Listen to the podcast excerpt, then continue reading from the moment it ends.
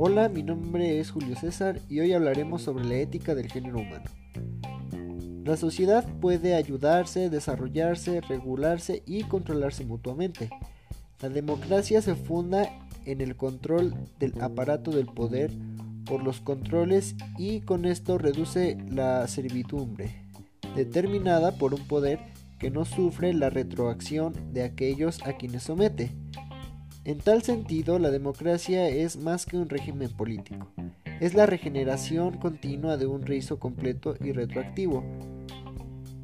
Los ciudadanos producen la democracia que produce a los ciudadanos. A diferencia de las sociedades democráticas que funcionan gracias a las libertades individuales y a la responsabilización de los individuos, las sociedades autoritarias o totalitarias colonizan a los individuos, que no son más que súbditos. En la democracia el individuo es ciudadano, persona jurídica y responsable, que por una parte expresa sus deseos y sus intereses, y por otra parte es responsable y solidario de su urbe. Los siete saberes según Edgar Morin. El primero es una educación que cure la ceguera del conocimiento. Todo conocimiento conlleva el riesgo del horror y de la ilusión. La educación del futuro debe contar siempre con esa responsabilidad.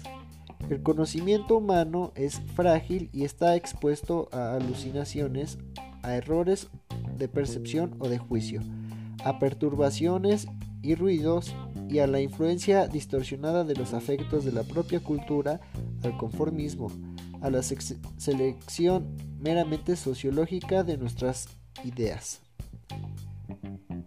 2. Una educación que garantice el conocimiento pertinente.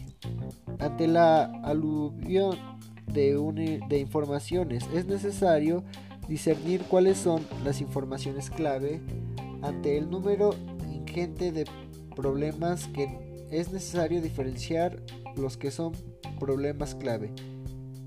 Pero, ¿cómo seleccionar la información, los problemas y los significados pertinentes? Sin duda, desvelando el contexto, lo global, lo multidimensional y la interacción compleja.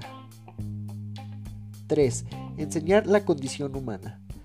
Una aventura común ha embarcado a todos los humanos de nuestra era, todos ellos deben reconocerse en su humanidad común y al mismo tiempo reconocer la diversidad cultural inherente a todo lo humano. Conocer el ser humano es situarlo en, la, en el universo y al mismo tiempo separarlo de él. 4. Enseñar la identidad terrenal. La historia humana comenzó con una dispersión, una diáspora de todos los humanos hacia regiones que permanecieron durante milenios aisladas, produciendo una enorme, una enorme diversidad de lenguas, regional, regiones y culturas. En los tiempos modernos se ha producido la revolución tecnológica que permite volver a relacionar estas culturas, volver a reunir lo disperso. 5. Enfrentar las incertidumbres. Todas las sociedades creen que la perpetuación de sus modelos se producirá de forma natural. Los siglos pasados siempre creyeron que el futuro se conformaría de acuerdo con sus creencias e instituciones. 6.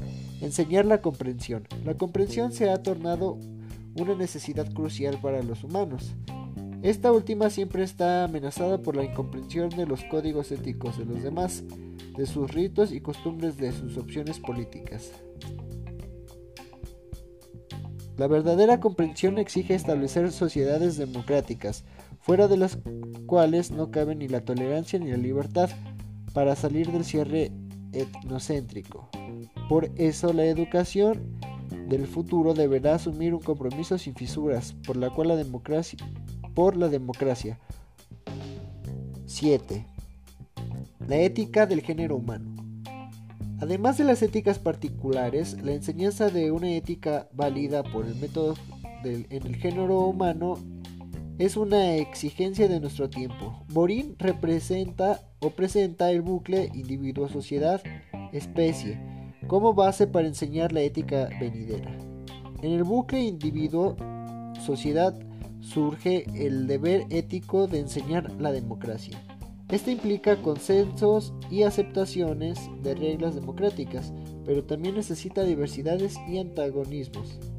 En el bucle individuo-especie, Morín fundamenta que la necesidad de enseñar a la, ciudadanía terrestre la humanidad dejó de ser una noción abstracta y lejana para convertirse en algo concreto y cercano con con las interacciones y compromisos a escala terrestre. Morín dedicó a postular cambios concretos en el mismo sistema educativo, desde la etapa de primaria hasta la universidad. Y eso sería todo. Gracias.